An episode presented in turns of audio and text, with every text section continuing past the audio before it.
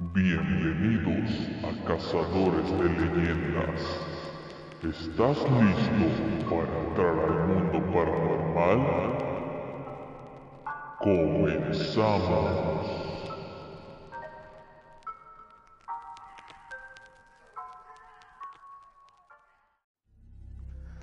Buenas noches amigos, bienvenidos nuevamente a Cazadores de Leyendas.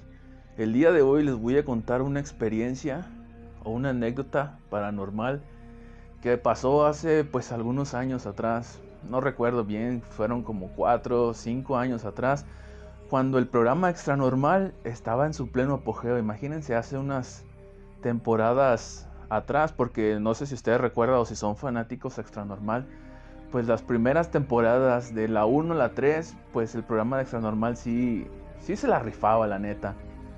Pero ya empezando de la, de la cuarta o de la quinta temporada, no me acuerdo, ya se empezó a hacer como que muy monótono el programa. Empezó como que, no sé, yo, yo creo que fue muy fingido. No sé, se veía como que todo muy preparado. Pero antes sí, antes sí se la rifaba. Y yo tengo unos compañeros, bueno, unos amigos míos que son muy amigos. Este, veíamos casi todos los programas de, de Extra Normal. Y hubo una ocasión en que uno nos llamó mucho la atención. Los de Extra Normal resulta que vinieron aquí a, Nayarit a hacer una investigación. Una investigación a una hacienda que está en Mora, de aquí, un poblado del, de, Tepic. Entonces, pues nos dispusimos a, verla. Pero ahorita les voy a poner eh, el fragmento de lo que ellos investigaron cuando vinieron aquí el, eh, a Mora. Se los voy a dejar ahorita para que lo escuchen y después de que lo hayamos escuchado les voy a contar la anécdota que yo pasé. Así que vamos a escucharlo.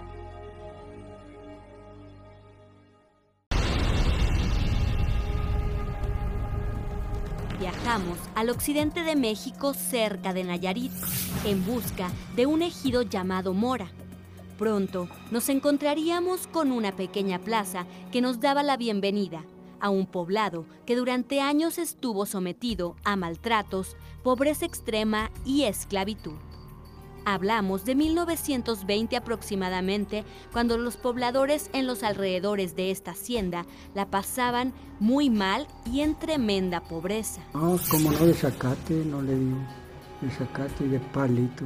Es que la gente se ve, ve, vivíamos muy pobrecitos de tiro. Los hacendados españoles de la hoy misteriosa hacienda Juana Tostado tenían sometidos a todos. No, pues ellos tenían el mandato, seguro. Allí se hacía lo que ellos ordenaban. Y el que no, no obedecía, pues cuidado. Los, los sacrificaban muy cruelmente. Lo que ustedes hoy ven como unos patios un poco abandonados, en ese tiempo se realizaban maravillosas fiestas y grandes bailes por parte de los dueños de esta hacienda, sin imaginar que a los alrededores estaba la gente pobre que tan solo deseaba un pedazo de tierra de lo que ellos habían trabajado. No, no, no eran, eran esclavos los, los, trabajadores, era un esclavo que tenía él ahí para ellos. Ellos no se salieron, ¿verdad? Pero entonces todos aquellos que reclamaban su derecho fueron corridos. Los que se apoderaron ahí, el que vivía ahí se llamaba Juan Jaurena. Entonces él tenía gente para que vean vigilando. Eran sinvergüenzas para obtener tierra. Y al último, no le digo que hasta nos robaron. Mi padre estaba en la cárcel, aprovecharon. En estos tiempos, esta hacienda era lujosa y acogía españoles que no tenían empleados, sino esclavos trabajando la caña. Aquí mismo y en los alrededores corrió mucha sangre de inocentes en busca de justicia. Entonces el que nos crió fue asesinado por, por el pedazo de tierra que andaban peleando. Qué doloroso, ¿verdad, para usted? Ah, mi mamá. Nosotros estábamos pequeños, yo, llorábamos pues por ver. En este espacio de escombros y ramas aún se conserva parte de lo original de esta hacienda. Recordemos que en esos años los trabajadores eran sacrificados por un pedazo de pan, hasta que llegó el presidente Lázaro Cárdenas y aseguran les dio lo justo. Años de lucha, hasta que los españoles optaron por dejarlo todo y abandonar la hacienda. Pasó el tiempo y este lugar nunca volvió a ser lo mismo. Ya no más tortura. Se convirtió en escuela y hoy día parte de la hacienda es utilizada como guardería. Pero estas paredes parecieran no olvidar. Y desde hace muchos años se han suscitado inexplicables hechos. De esta parte de las escaleras al arco que está acá, se pasea un catrín. A esta parte. Se pone al lado del arco, que es este lado, y se está. Ahí es la cocina y se oyen ruidos. De día a veces se oyen ruidos así, cosas extrañas. Por las noches, asegura Olivia que la población de Mora escucha fiesta dentro de la hacienda. Y la realidad es que a esas horas no hay absolutamente nadie aquí dentro. De hecho, pues han oído vals aquí que se oye. Los valses a medianoche. Tengo un hermano que lo escuchó. Una amiga también me comentó que había fallecido mi esposo y ella, vino a velar. Cuando iban, dice que escuchó el vals. Se oye tal y cual como la música, o estuvieran bailando en una fiesta. la música, la música, sí. Durante el día, algunos pequeñitos del ejido son traídos a la guardería, aquí en la hacienda, y las maestras aseguran ya estar acostumbradas a observar movimientos y presencias extrañas. Unas manitas de un niño y nos sorprendimos todos al ver eso. Más bien yo lo miré y yo les dije a las maestras y eso. Y no, no nadie me había visto nada. ¿En dónde estabas? ¿Cómo recuerdas? ¿Dónde? Estaba en la parte de adentro de la hacienda. Sí, íbamos a caminar hacia un pasillito y fue donde yo miré eso. ¿Y estaban como agarrados de dónde? ¿De una ventana? De una ventana, sí, de una ventana. Y dices que lo comentaste con tus compañeras, pero ellas no lo vieron. No, ellas no lo vieron y yo me quedé bien asustada porque sí dije, ay. Y en cuanto yo miré, el niño se metió porque era un niño. Los niños, aseguran, también reaccionan ante situaciones inexplicables. A veces platicando con la pared, uno piensa que es con la pared, pero tal vez sea un fantasma o un niño o algo, pero sabe, sí. Y de pronto tú alguna vez les has preguntado así, ¿qué haces o con quién hablas? Sí, les decimos, pero se, se vuelven a su normalidad, pero otra vez vuelven y siempre voltean a la parte de arriba. Siempre es a la parte de arriba donde ellos, los niños voltean. Hoy día gran parte de la hacienda Juana Tostado se encuentra deshabitada. Se planea poner un museo que por supuesto no le caería nada mal al ejido Mora aquí en Nayarit, México. ¿Ya escuchó? De día, estos son los relatos que se cuentan, pero de noche hay muy diferentes historias. Bueno, pues ahí está parte de la grabación, porque déjenme decirles que antes Extra Normal, cuando hacían la investigación de la semana, se dividía en dos partes, lo que pasa en el día y lo que pasa en la noche. Lo que acabamos de escuchar fue parte de lo que pasa en el día. Ahorita les voy a platicar un poco de lo que pasaba la noche, o más bien eh, lo que ellos presentaban. Resulta que los de Extranormal se meten a la hacienda y pues empiezan, ya saben, ¿no? Los cameos por todos lados, que se ven puertas, ventanas, etcétera. Entonces, pues siempre con ellos los acompaña, pues según esto, un especialista, ¿no? Que se dedica pues a el más sensible espiritualmente, por así llamarlo. Entonces, entran a la hacienda, empiezan a recorrer toda la hacienda y empiezan a decir que hay muchos gatos negros, que también hay perros negros, que se escuchan las puertas que se mueven, que se abren y se cierran. Ya, ya, saben, ¿no? El, el, chirrido de las puertas cuando se abren o se cierran.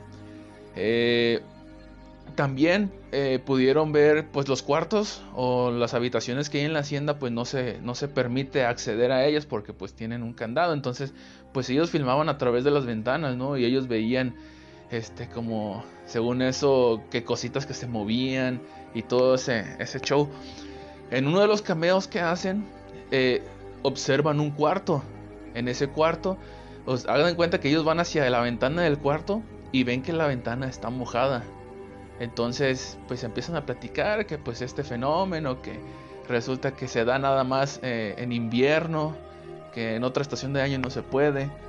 Entonces, ellos eh, tomaban la, eh, la, imagen y se veía que pues la ventana pues estaba mojada, pero ellos decían que la ventana estaba mojada por dentro. De hecho, uno de ellos le pasó la mano por el vidrio y pues no, pues ya ven que cuando está mojado el vidrio ustedes le meten el dedo y pues se dibuja algo, ¿no? Aquí no se dibujó nada. Efectivamente pues la, se veía en la imagen de, del programa que pues era por dentro. Entonces pues ellos empezaban a decir que pues era un fenómeno paranormal, que no sé qué, que a, la época se desaparecía, ¿no? En la época de invierno. Total, eh, mis amigos y yo que estábamos viendo ese programa, pues dijimos, ¿por qué no intentarlo, no? O sea, se vería, estaría chido ir a, a, Mora a ver si es cierto lo que dicen, que los perros y que no sé qué, y que se encuentra deshabitado. Bueno, ustedes saben, el show no que uno agarra cuando quiere ver esos rollos. Entonces, nos dispusimos a ir. Íbamos eh, Coquis, íbamos Roger, eh, Mm, y otras dos, otras tres personas, ¿no? No me acuerdo muy bien quiénes eran ahorita. eh, pero íbamos, ¿no? A ver qué onda, porque pues todos estábamos impresionados, porque queríamos encontrar algo paranormal, porque déjenme decirles que nosotros siempre que vemos algo así o que escuchamos anécdotas o leyendas o historias así, tratamos de que de ver si es cierto, ¿no? De investigarlo, por así llamarlo, aunque pues nada más damos el rol. Entonces, pues llegamos a, la ex hacienda de Juana Tostado. De hecho, déjenme decirles que no está difícil llegar, ¿eh? De hecho, en cuanto entran así a la, a la mora, yo creo que pasas unos, unos metros y luego, luego la encuentras ahí. Pues total, que llegamos ahí al, a la hacienda y pues para empezar no estaba solo.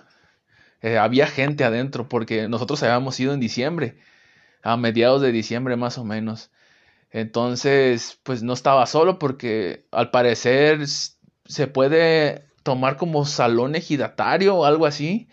Entonces, pues había gente que estaban haciendo sus posadas y pues había pues una posada y pues también había niños y, y todo ese show, ¿no? Pues ya era más fácil acceder al, al terreno.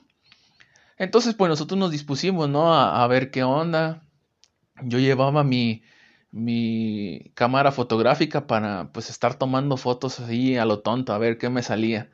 Y ya me empecé yo a tomar fotos, empezamos a caminar. Pues habían dicho que se veían gatos negros, pues no, no encontramos ningún gato negro, no encontramos ningún perro. Lo que eso sí había este las puertas, todas las puertas de los, de los salones o de las habitaciones estaba cerrado.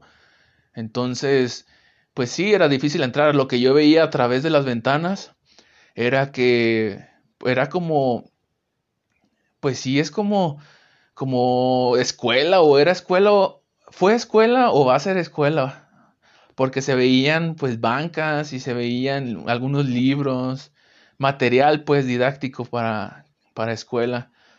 Eh, pues nos dirigimos a lo que nos a lo que nos llamaba la atención desde el principio, ¿no? la habitación con la ventana que sudaba o que estaba mojada. Pues resulta que cuando nosotros llegamos a esa habitación, estaba, efectivamente, la ventana estaba sudada y por dentro. Nosotros dijimos, ah, no puede ser, yo me imagino que ha de estar haciendo calor adentro, ¿no? Para que esté sudando, porque no encontrábamos, pues, como una lógica a, que estuviera sudando la ventana por dentro, nada más. Y sí, tocamos la ventana por fuera y no, efectivamente todo era por dentro. Entonces lo que nosotros hicimos fue ir hacia la puerta de, la entrada a la, al cuarto. Ahí disculpen por el, el ladrido del perro, pero es la hora en la que empieza a estar ladrando.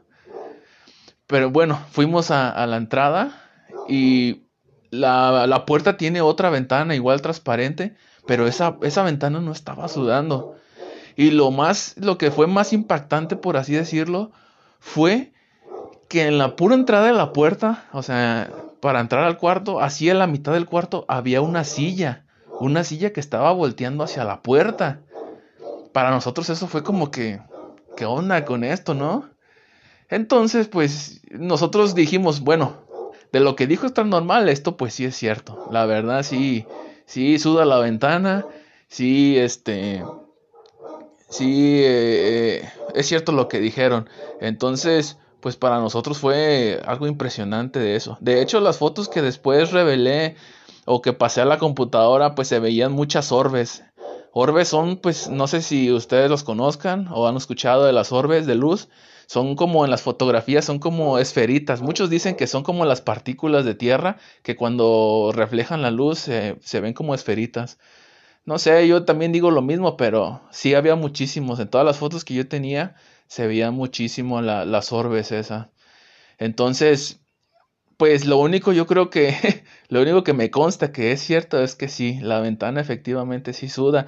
Y sí, yo creo que cada temporada de invierno, este, la ventana suda. Eh, pues esta es o fue mi experiencia con respecto a la ex hacienda de Juana Tostado. Sí me gustaría que alguno de ustedes a lo mejor me compartiera si ha tenido alguna experiencia similar con una ventana que suda o que o que esté una que estén en una no sé lugar que esté deshabitado y que haya eh, eh, haya cosas o que no deberían de estar. No sé si me doy a entender.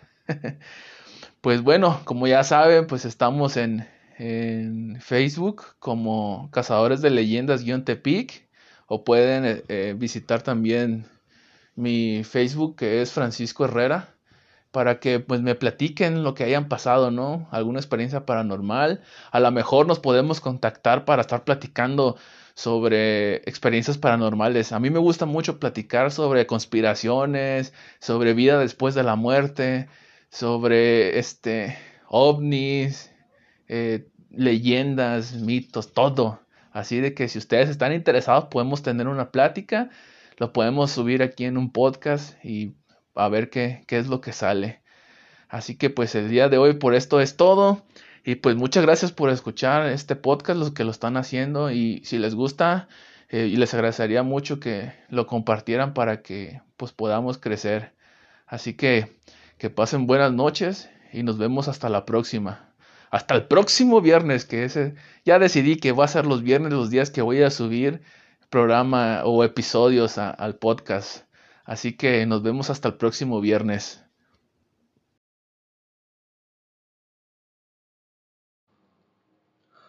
Esto fue Cazadores de Leyendas. Hasta la próxima.